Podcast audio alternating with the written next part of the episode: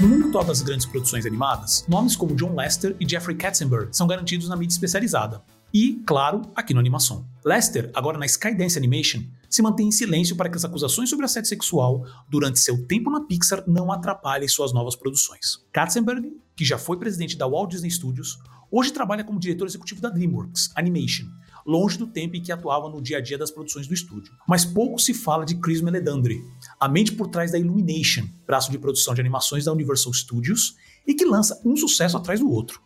Com o lançamento do novo longa animado Super Mario Bros., o filme, vamos aproveitar a chance para falar um pouco sobre o executivo, sua história profissional e sua visão para o futuro, que inclui uma parceria de longo prazo com a Nintendo e produções fora dos gêneros infantil e família. Com o apoio de Renan Frade, Regina Martini e Fábio Marino, começa agora o episódio 73 do Animação, o podcast sobre o mundo da animação e seus negócios.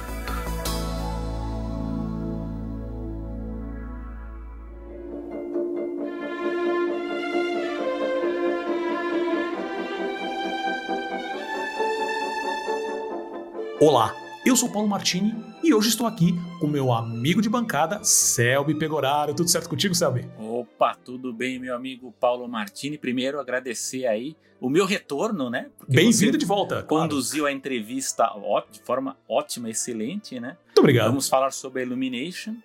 E, é claro, você citou o Lester. Olha, eu vou falar que perto da Jennifer Lee, eu tô quase pedindo a volta dele, viu? Quase, quase, viu? Mas vamos deixar pra lá, vamos passar. Isso, isso é assunto para outro episódio, com certeza, né? Então, antes de mais nada, cara ouvinte, não esqueça de seguir o Animação nas redes sociais. Procure por Animação Pod, Animação POD. Compartilhe esse episódio, dê sua opinião em nossas redes sociais e se você quiser contribuir na produção de novos podcasts, apoie o nosso Catarse em catarse.me barra animação. Então, sabe, a ideia hoje, aproveitando, né, o lançamento do Super Mario Brothers, eu falei Bros. Primeiro, você jogava Super Mario? Como assim eu jogava? Eu jogo. você ainda joga? Eu tenho, eu tenho, eu tenho Super Mario Maker, eu, eu sou pirado em Super Mario Kart, no Mario Kart. Tenho oito aqui, só não comprei as pistas novas que lançaram, mas, mas, mas por você, falta de dinheiro. Mas você joga os clássicos? Sim, o Mario Maker, ele. Ah, ele... você tem todos ali na. na... É, não, então, ele permite você jogar como, como Mario o primeiro jogo, o terceiro jogo, o Super hum. Mario World do Super Nintendo, sabe? Então. Posso fazer uma confissão aqui? Faça. Posso fazer uma confissão?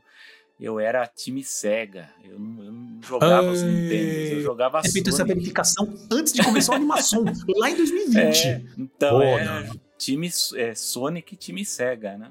É, Sonic também é, é, brincadeira, porque Sonic é sensacional, né? Mas então eu joguei, deixar isso muito eu joguei. claro. Sabe, tinha, tinha uns amigos que tinham Sega e tinha uns amigos que tinham Nintendo, então eu joguei Super Mario, claro, né? Jogo clássico que tá filme hypado aí, né? Será que vai Pô, ser o sucesso esperado? Tudo leva a crer. Né? Então, é, como o filme vai sair agora e como é, é, é justamente a, a, toda essa história com a Illumination, né?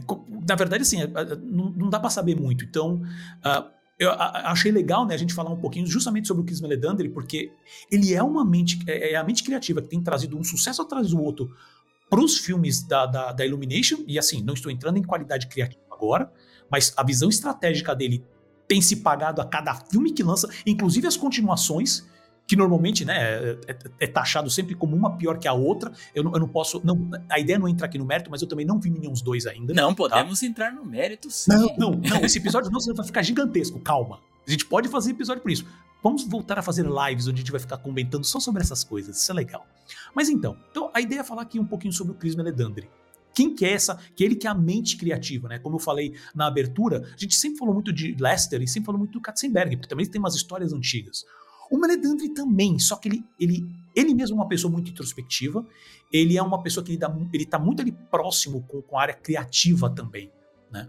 E vale mencionar que quando a Universal comprou a DreamWorks Animation em 2016, foi noticiado falando assim, poxa, agora ele vai ser a grande pessoa, né, por trás da vai, vai ser, digamos, a mente criativa, vai ser o John Lester. Seria né? o chefe criativo, né? Exato, né? Por trás da que o Lester era por trás da Disney, por trás da Pixar. E ele, isso foi anunciado. Mas logo assim, realmente que a venda foi finalizada, ele falou assim: não, não, não, vou focar aqui só na Illumination e vou prestar consultoria, vou ajudar no que for, no que for possível. Isso vai levar a um outro ponto que eu vou mencionar também com referência à Nintendo, tá? Mas assim, quem é o Chris Meledandri? É um cara de Nova York, tá? Foi formado lá na, na Dartmouth College, Dartmouth, para você ter uma ideia, é, formou pessoas como Dr. Seuss, sim, do escritor dos livros, o David Benioff, que é hoje odiado porque foi um dos showrunners do Game of Thrones, a própria Shonda Rhimes, que o próprio Sérgio já mencionou aqui, tá? a atriz Mary Streep, a Mindy Kaling, que hoje de uma certa maneira é meio odiada porque ela que é responsável pelo, pela essa nova animação da Velma, da HBO Max, do, do Você só tá fazendo lista lista de né? cancelados é, não, eu não, vou, eu, eu, não vou nem entrar, eu não vou nem entrar no mérito da, da Laura Ingram, né, que é a, a, uma das grandes comentaristas da Fox News, né, que ali é, é um, um, buraco complicado que não é um ponto agora, tá? Uh, ele começou lidando, o Meledano ele começou lidando com o mundo do cinema por causa de um amigo da família, tá?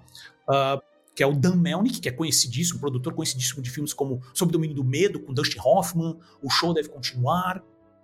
E o primeiro trabalho dele como produtor mesmo foi também trabalhando com pro Dan, pro Dan Melnick, né, no filme Footloose, clássico Footloose de 84. E foi Não um é do meu tempo. Ah, tá bom. Vai nessa. Uhum, Bem-vindo, garotinho. E, e o, o, o, basicamente o ponto de virada da carreira do, do, do Meledandri foi justamente quando ele produziu o Cool Runnings, que é conhecido no Brasil como Jamaica Abaixo de Zero. Aquele clássico esse também eu não também. lembro também. Esse não Olha, é tempo de papai, esse aí, não é? Aham, uhum, tá bom então. Tá bom, cara que sabe toda, todo o filme de core salteado, né? Que foi justamente para a Disney que ele produziu em 93. Uh, ele, depois disso, ele foi para a 20th Century Fox, né? Onde ele trabalhou em vários filmes do John Hughes.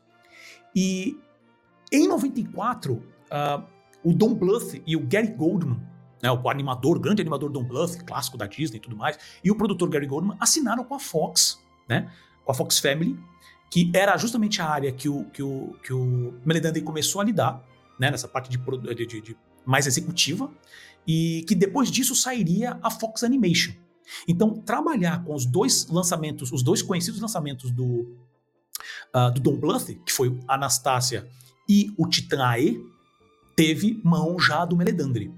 E nesse processo ele se tornou também o head da Fox Animation na época. Só que também ele quase perdeu, ele se tornou a cabeça da Fox Animation, quase perdeu a cabeça nessa época, né? Porque ao mesmo tempo que ele produziu o Anastasia, que foi o primeiro, é, foi o primeiro projeto, né, dessa, dessa parceria com o Bluth, ele foi, de bilheteria foi razoável, né, custou ali na faixa dos 50 milhões e, e, e, e faturou tipo 140 milhões. É um número baixo, mas também não foi uma desgraça completa. A desgraça completa mesmo foi com o Titã E, que custou 75 milhões e só faturou 36. Foi péssimo. E aí, obviamente, não deu 10 dias do lançamento do Titã E, acabou a Fox Animation. Né? E foi nesse processo que ele quase foi demitido. Mesmo. Né?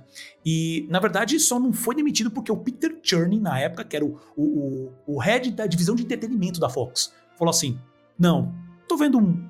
Acho que esse cara tem futuro né? E acabou segurando lá.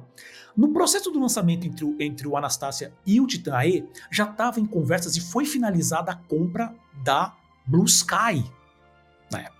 Né? Então ele focou né, nessa, também nessas produções e, e, ele trabalhou também muito como produtor e produtor executivo, inclusive do principal lançamento da, da, da Blue Sky, o primeiro lançamento deles que fez muito sucesso, que foi a Era do Gelo.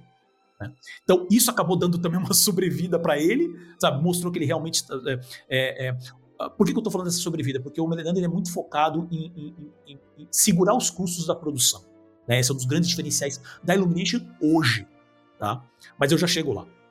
E, bom, aí começou o trabalho dele realmente na, na Fox Animation, né? Então, com a, com a, Blue Sky, e a Blue Sky foi, foi nadando de braçada nesse processo. Então, ele ajudou a produzir o, o primeiro Era do Gelo, o segundo, o, o, Robôs, né?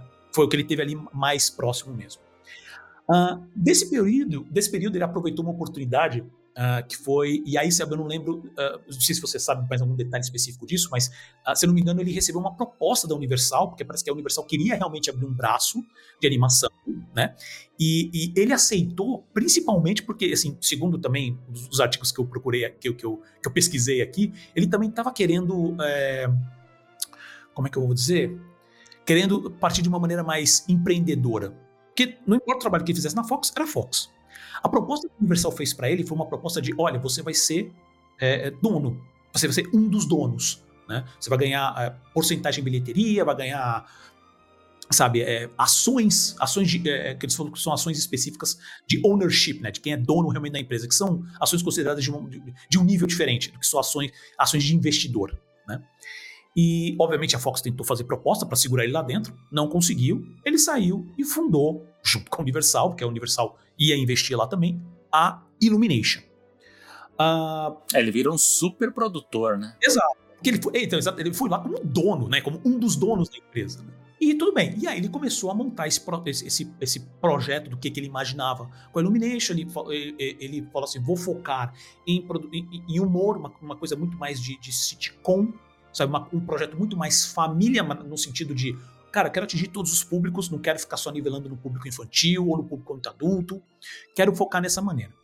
E ele também costumava ver alguns. Eh, ele falou assim: eu acho que dá para pegar alguns projetos com um pouco de. que eles falam em inglês, usam o termo edge né? Então, assim, tem um humorzinho um pouco diferente. Então, tanto que o primeiro projeto foi justo qual? Meu malvado favorito.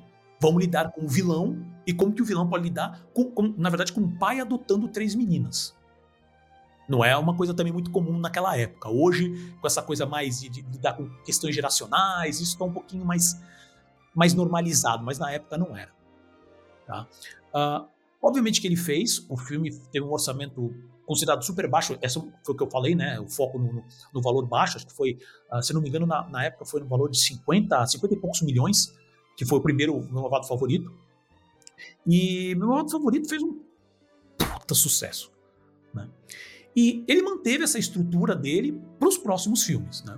Uh, tanto que aí, quando ele começou a produzir isso, ele já, uh, já ele lidou, né? Ele foi falar direto com a, uma empresa, uma produtora francesa chamada MacGuff, e em 2011, ele comprou, a Illumination, né, comprou a McGuff.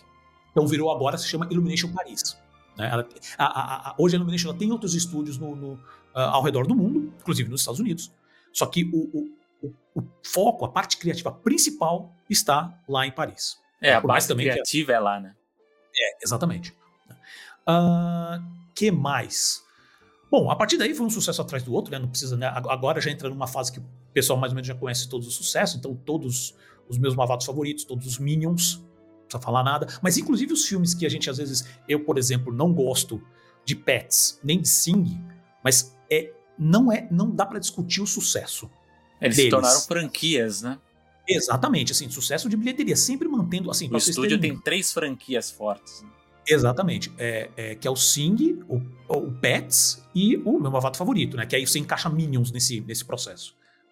E assim, é muito conhecido, falei de, novamente sobre a questão do, do, custo baixo, já faz não sei quantas produções que o custo máximo que ele atinge de, de, de, de custo, né, de, de budget de produção, é na faixa dos 75 milhões. Sendo que, lembrando que filmes da Disney ficam na faixa de 150, 200 milhões de dólares e até às vezes passa esse valor. Né? DreamWorks um pouco abaixo disso, mas ainda assim acima do valor que a, que a, que a Illumination gasta. Né? E só para vocês terem uma ideia, o, o meu Malvado Favorito 2 é hoje considerado o, o, filme mais lucrativo da história da Universal.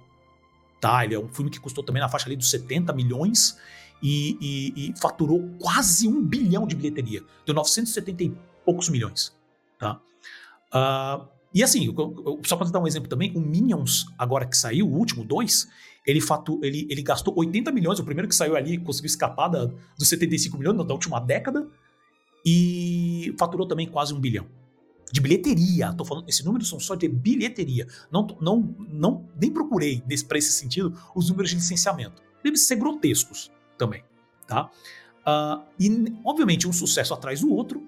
Em 2016, como eu comentei, uh, a, a, a, Universal comprou a DreamWorks Animation, né? Então, hoje uh, é lá mais um braço, mas o Meledandri trabalha como uh, consultor, ele está lá, né?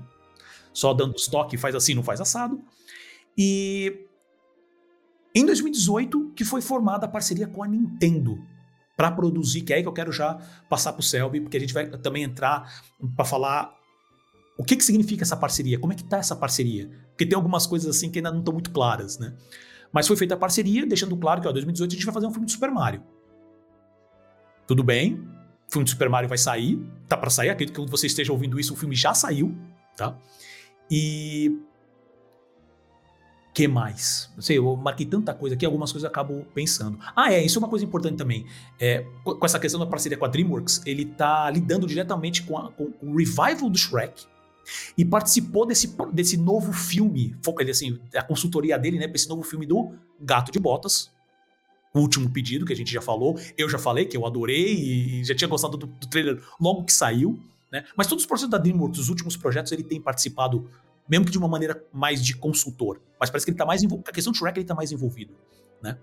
Uh, e só para finalizar, para jogar para o Céu fazer alguns comentários, os próximos filmes da, da, da, da, Illumination são Migration, que é um novo, que é um, uma nova IP, né, que vai agora para o fim do ano, dezembro de 2023.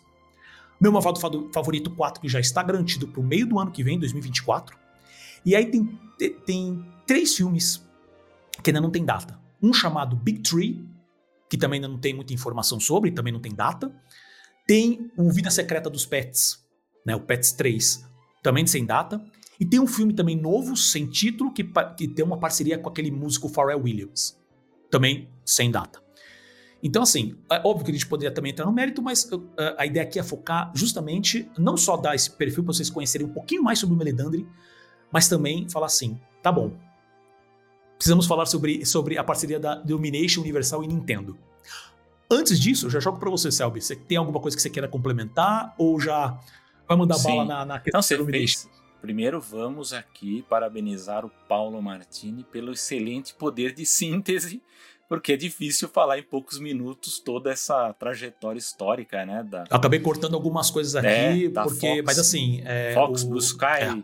É, é, só que se for entrar nessa época também precisa ser um livro. É, mais não, é livro. É muita... Não, e, e, é interessante falar sobre ele, porque realmente o, um personagem que a gente não tem muitas informações, né? Ele não aparece muito na mídia. Eu falo assim que, assim, mal comparando, ele é o é o Ike Permuter, né, da animação que não gosta, você não, você não vê aparecendo, né? Não, não, não no, no, na parte excêntrica da coisa, né, das polêmicas, mas pelo fato dele ser mesmo introspectivo e não, não aparecer muito ao contrário do Jeffrey Katzenberg ou do John Lester, que amavam aparecer em tudo Exato. que é lançamento e entrevista.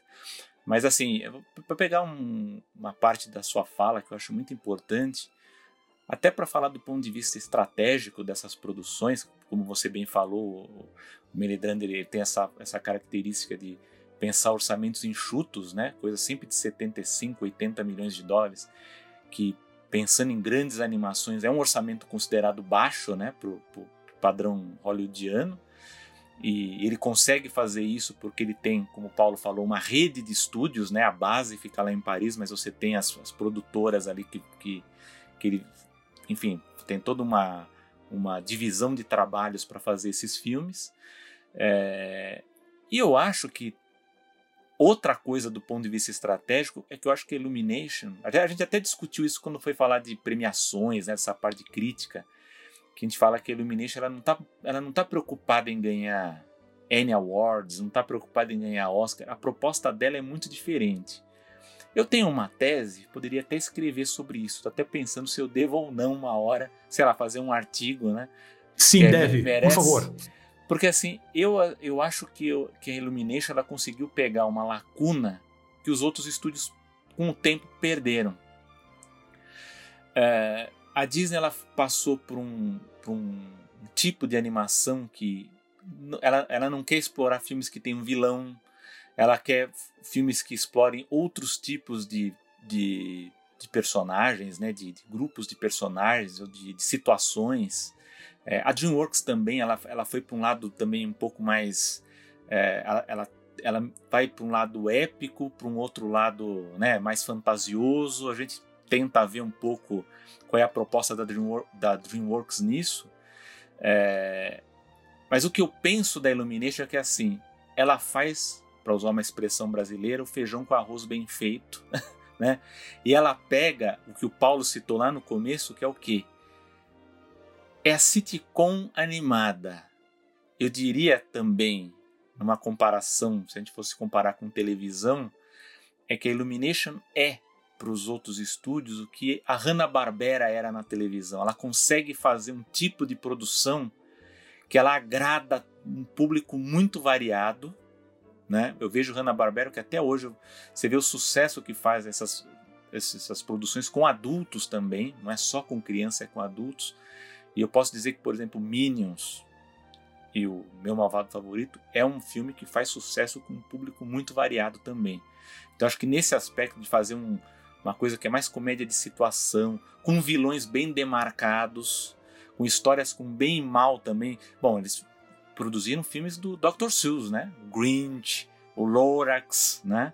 Então tem E hoje, essa, só é... comentando, tem uma parceria muito forte dele, do, do Meledani, com a esposa do Seuss. É. Né? Que permite, então. porque a esposa do SUS também é chato para permitir. Assim, sim, tem um problema sim. sério, né? Com a produção do Gato de Botas. Uh, uh, o Gatola da Cartola, na verdade, Gato de Botas, o Gatola da Cartola, com a produção do Mike Myers. Então, porque não tá rolo. Né? É. Então, eu, eu acho assim que, que a Illumination ela consegue fazer esse tipo de filme de uma forma muito eficiente. Eu acho, inclusive, por isso que o Meledandri ele não quis muito se, se envolver com a parte burocrática operacional lá da, da DreamWorks, porque é outra coisa, é um outro tipo de formato de produção, de pensamento.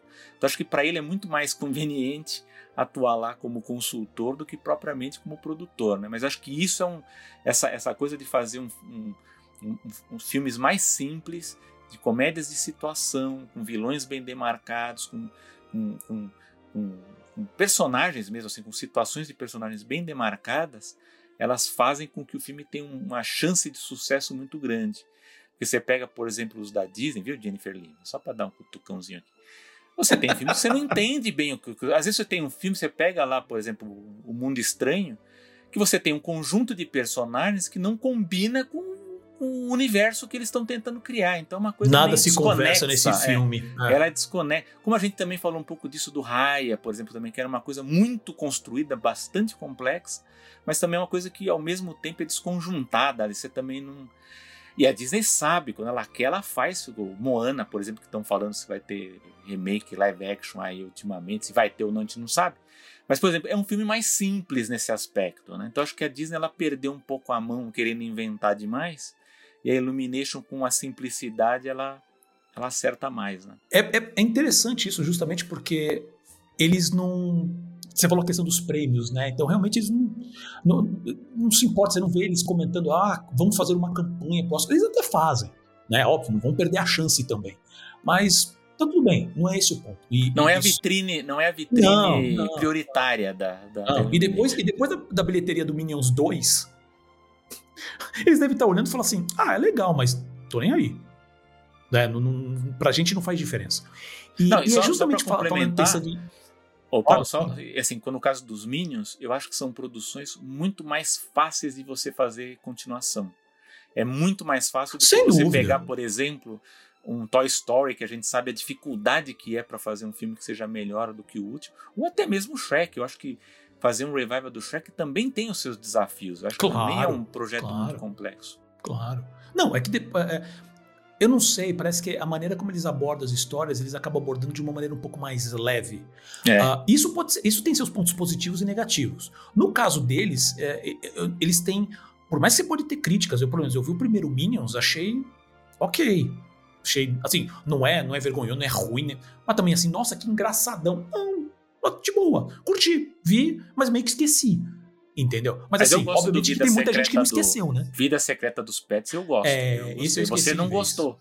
É, esse eu não gostei. Esse eu não gostei. Eu mas assim, gostei. assim, é, é, é, é, aquele tipo de coisa que o pessoal às vezes fala, que essa foi uma discussão né, que rolou do Twitter há um tempo atrás, falando assim: nossa, quem que tá pedindo o Avatar 2? Eu era uma dessas pessoas, falei, gente, eu vi o primeiro no IMAX, realmente é impressionante, mas não é um filme que ficou comigo. Mas olha a bilheteria que deu. Passaram-se quase 15 anos, vão fazer o 2. Eu fiquei, o que, que, que tá pedindo? Ninguém tá pedindo o Avatar 2. E aí, obviamente, a gente agora já tem certeza que o que o James Cameron falar, você aceita que vai dar dinheiro, porque depois do, da bilheteria do, James, do, do, Avatar 2, é isso, gente. Deixa, deixa ele fazer o que ele quiser. Não, não se aposta se contra James é. Cameron. De jeito nenhum. E, e, é justamente isso que, que, a gente pode até usar isso como um gancho agora pro próximo assunto, que é. Dá pra apostar contra a Illumination? Porque lembra que eu comentei, né, que o, o, o, o Meu Malvado Favorito 2 foi um dos filmes de maior lucratividade da história da Universal. Isso é, é, até vi no texto que comentava assim: isso numa, numa empresa que tem é, é, é, tubarão e ET na lista. tá? E o filme do Minions 2 chegou muito perto de chegar nessa, nessa de bater essa meta. Só que como ele, ele fez quase uma bilheteria muito próxima do, do, do meu Malvado Favorito 2, é, só que o custo de produção foi um pouco mais alto. Então, na bilheteria ele acabou ficando um pouco mais baixo.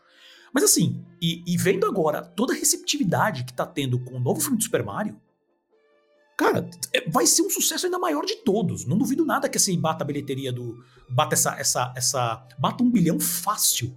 Né, e consiga. Porque o filme do Super Mario também ficou mais ou menos nessa faixa. Na faixa dos 80, 80 85 milhões. Sabe? E, e, essa parceria é uma parceria que. É, acho que aí o Sérgio sabe um pouquinho mais de detalhes, mas é, é uma parceria que. É, ela entra em conflito com uma coisinha chamada Nintendo Pictures, que foi anunciada no fim do ano passado. Mas será que entra? Porque assim, uh, eu vou passar já a bola para você, Selby, mas só para comentar. Hoje, o, o, o, Meledandri, ele faz parte do board dessa, da, da, da, Nintendo, justamente de uma maneira... Qual foi o termo que eles usaram? Eu acabei anotando aqui, achei muito interessante. É, é um, ele, é, o Meledandri é um diretor externo, independente e não executivo. Ele é um consultor, Tá? Então essa parceria com a, com a, Nintendo é uma parceria que vai mais fundo do que só vou comprar o licenciamento de vocês para isso. Tá? Lembrando que tem a questão agora também dos parques, né? Porque o, o parque do o, a, o Nintendo World, que é o, que é o parque da, da Nintendo, ele faz parte dos parques da Universal. Então, diga aí, Selby. O que, que, você traz de novidades? Aí, é, eu, eu, eu, fiquei um pouco surpreso. Assim, vou tentar resumir também ao máximo aí para tentar ter um poder de síntese maior do que do Paulo, né? Porque assim, tá quando a, a Universal, né, a Conquest, né, que é a corporação que é dona dos parques da Universal, anunciou o acordo com a Nintendo, né, para fazer o Super Nintendo World, eu pensei que fosse um contrato talvez parecido com o que eles fizeram com a, a J.K. Rowling, né, e a Warner para você criar os mundos lá do Harry Potter que tem na Universal Studios Orlando e tem no Islands of Adventure, né? Entraria mais tem... um contrato de licenciamento aí, né? É, nos outros parques, mas digamos assim que é um contrato que a Universal ela tem de fato ali uma uma, uma exclusividade para essas atrações criadas, né? Embora existam outros, né? Tem a experiência Harry Potter lá na, na Inglaterra, né? Você tem, tem as lojas também, né? Enfim, a senhora Rowling está ganhando dinheiro, né? Mas enfim, eu achava que seria um contrato assim de, de, de licenciamento, enfim, um acordo que fosse bastante abrangente. Mas o que está circulando após a, a inauguração da Super Nintendo World, né, que abriu primeiro lá no, no Japão, né? Abriu uma versão em Hollywood que, que eu até fico até com medo daquela versão porque ela é muito compacta, né? Parece que se acontecer alguma coisa você vai ficar preso ali porque é muita multidão no espaço muito pequeno. É, mas lá do Japão também não é muito grande, é, né? E lá em Orlando sim eles vão fazer uma uma versão um pouco maior porque é o parque novo lá, o Epic Universe, né?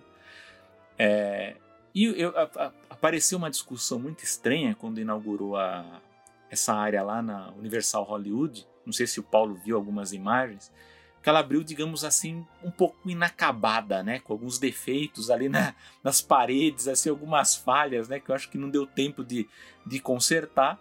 Não cheguei a ler sobre é, isso, não, mas. Teve assim, digamos assim, que não estava tematicamente tão perfeito a decoração como, por exemplo, na, nas áreas do Harry Potter. É, mas aí falaram assim: é, mas os executivos da Nintendo eles supervisionam isso e eles têm o poder de aprovar ou não é, o, desdobramento dos projetos. Aí começou essa discussão. Então, quer dizer, na verdade, é, não foi a, a, enfim, a Nintendo ela não, ela não negociou com a, com a Universal um, um acordo para o uso de todos os personagens ali, um pacote grande de personagens para usar nos games. Não. Eles negociam caso a caso. Então, os personagens que aparecem ali eles são negociados parte a parte, né? Então você tem o Mario Kart, né? Você tem o, o Donkey Kong, né? Que vai ter uma montanha russa, no caso lá do, do Parque de Orlando. E aí eles falam, por exemplo, a Universal tem um projeto de criar ali uma, uma mini land dentro, né? Ali uma, um anexo da Super Nintendo World do mundo da Zelda, né? mas diz que isso não está no, não estaria, né? Vamos usar no condicional, porque a gente não tem acesso ao contrato, mas ele não estaria ainda no acordo original, quer dizer, está em negociação, ou seja, dependendo do que acontecer da, da repercussão, né, do resultado dessa área, a Nintendo pode aprovar e negociar é, uma, uma extensão e o uso de outros personagens. E o que circula é aquela história. Então, bom, se os acordos são feitos dessa forma, então quer dizer que a Nintendo poderia, em tese, negociar personagens de videogame para Disney, para Warner, ou criar suas próprias experiências e suas próprias produções, os seus próprios filmes, que aí entra essa história da, da Nintendo Pictures, né? E, e que tem, tem umas coisas meio nebulosas da, da, da, intenção da Nintendo nisso, né? Eu acho que ela está testando águas, né? É o que, que, que, algumas pessoas dizem quando elas sabem desse contrato. A verdade é que a Super Nintendo World ela está realmente bombando, né? A repercussão está sendo muito boa. A tração principal usa a realidade aumentada, é uma, uma experiência legal, acho que para quem gosta está funcionando. E eu acho que para o filme que está estreando agora, né? Eu acho que a, a, inauguração dessa área ela acabou inclusive na, na divulgação, né? na promoção. Então acho que para Nintendo está sendo uma experiência muito positiva. É, estão pelo menos o time com referência ao marketing. Vamos é. lançar o, o, o, parque lá na, na Califórnia agora junto com o filme tá rodando é. certinho, né?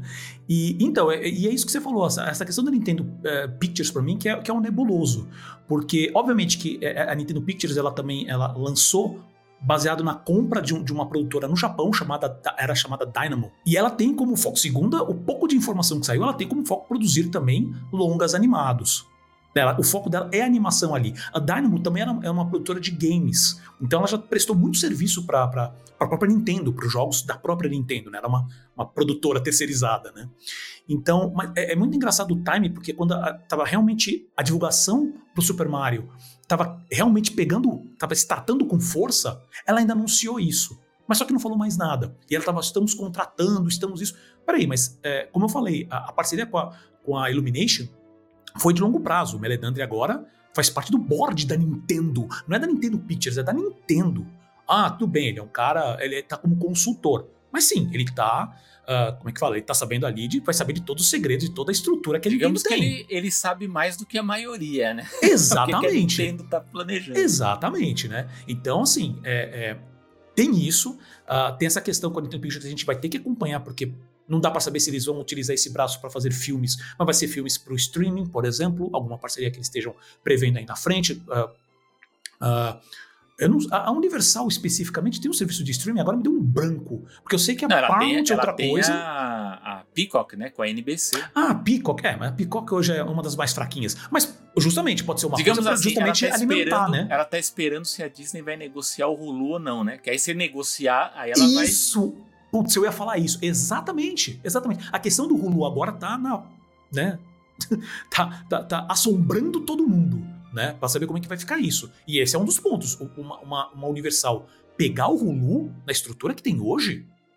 Você nada de braço. Eles saem do zero para tipo, sei lá, um dos. Do, plataforma que, que tem o valor né? Eu já comentei isso numa animação passada, que tem um valor por assinante maior do mercado, maior que a Netflix, maior que Disney Plus e tudo mais.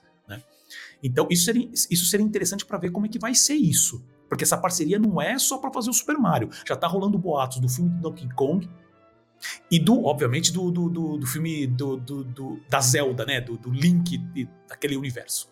Ó, então, repare que você citou os mesmos personagens que foram negociados para os parques, né? Exato. Você vê que exatamente. Deve ter um acordo colando todas essas coisas, né? Filmes, exato, parques, exato. produtos. Uhum, perfeito. E Uh, eu quero encerrar porque assim isso tudo tá, uh, que a gente ficar acompanhando justamente para ver o, o, que movimentos, conhecendo um pouquinho do que eu falei sobre o Meledandri, para ver como que também vira essa questão estratégica. Porque você tem ainda a questão que a gente já mencionou no episódio 63 do Animação, por favor, voltem lá depois de ouvir esse para ouvir, que a gente fala sobre a Moonlight.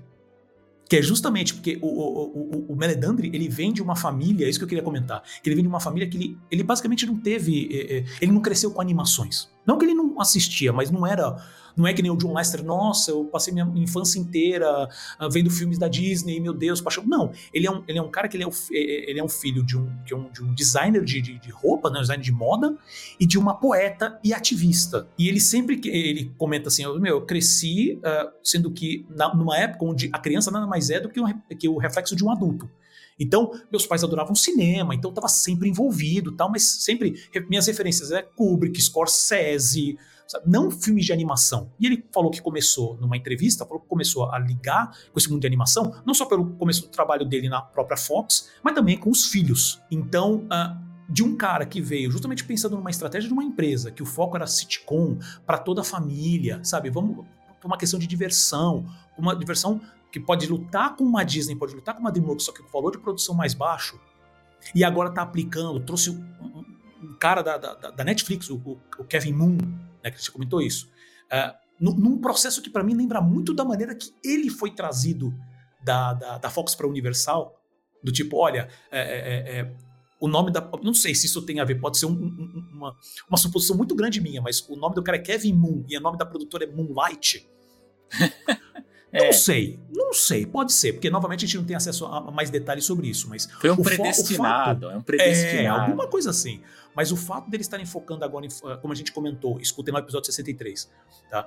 Que fala de, de animações, mas com um foco que não é mais família, uma coisa que sai, começa a lidar com temas adultos, sabe? Atingindo um público diferente nesse processo.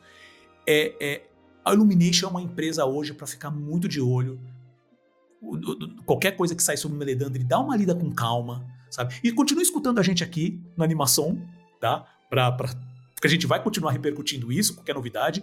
E também depois posta lá nas redes sociais se você assistiu o filme do Super Mario, o que, que você achou.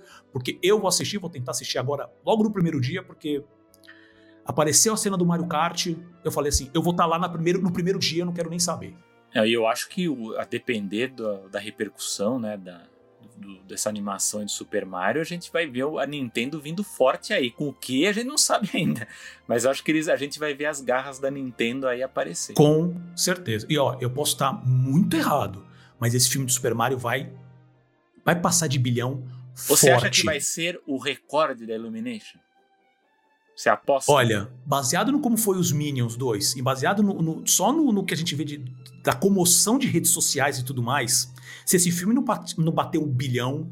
É porque não tem concorrência, né? Não tem, não tem concorrência. Não tem, né? o, Agora o, não todo, tem. Todo o feedback sobre os trailers que saíram do Super Mario são hiper positivos. Hiper positivos, sabe? É, eu não sei, cara. Eu acho que esse filme vai, vai, vai bater de frente ali com o Avatar, com uma das maiores bilheterias do ano. Viu? Eu tô falando, olha que o Avatar foi lançado ano passado, hein? Tô falando assim, bilheteria total, né? Mas Mario então vai pegar prepara. o Oscar lá. Será que vai pegar o Oscar, hein? Será que vai ser dessa vez? Olha, olha, não duvido nada, viu? Não duvido. Pô, e, e, e, vamos ser sinceros, né? Ia ser a coroação. É. Estamos no caminho mais do que certo. Então, pessoal, continue prestando atenção nisso. Eu acho que é isso, Selby, para essa edição. Você tem mais algum último comentário, não? Não, só dizer que eu tô ansioso para ver essa animação. Quero ver se vai ser realmente uma coroação aí, um novo salto da, da Illumination, né? Vamos, vamos esperar. Fechado, Selby. Muito obrigado mesmo mais uma vez. Agradecimentos ao Gustavo Pinheiro, Bruno Fernandes, Ana Martini, aos nossos apoiadores Renan Frade, Regina Martini e Fábio Marino, a você, caro ouvinte, que nos ouve e nos prestigia a cada edição, e claro, ao meu amigo de bancada, Selby Pegoraro. Até o próximo episódio.